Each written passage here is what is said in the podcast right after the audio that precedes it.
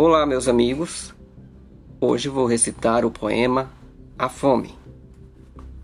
A maioria de nós não tem fome, tem apetite, nada mais. O faminto há muito não come, sua vontade é voraz. A fome entorpece, alucina, muda a personalidade. O faminto desvanece, desanima, perde a identidade. Quem tem fome perde a noção, esquece a cidadania, torna-se irracional. Já não sabe o que é emoção, as decisões são frias, age como animal. O verdadeiro faminto não tem religião, nem abrigo, nem nação, família ou ideologia. Não tem passado nem futuro. O pensamento é obscuro, desconhece a alegria. A miséria é aliada da fome. É uma fatal realidade, consequência da opressão. Quando a empatia some, e, portanto, a humanidade. Quem estenderá a mão?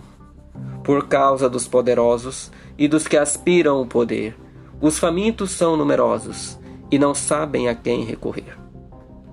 A quem se aplica o que foi dito?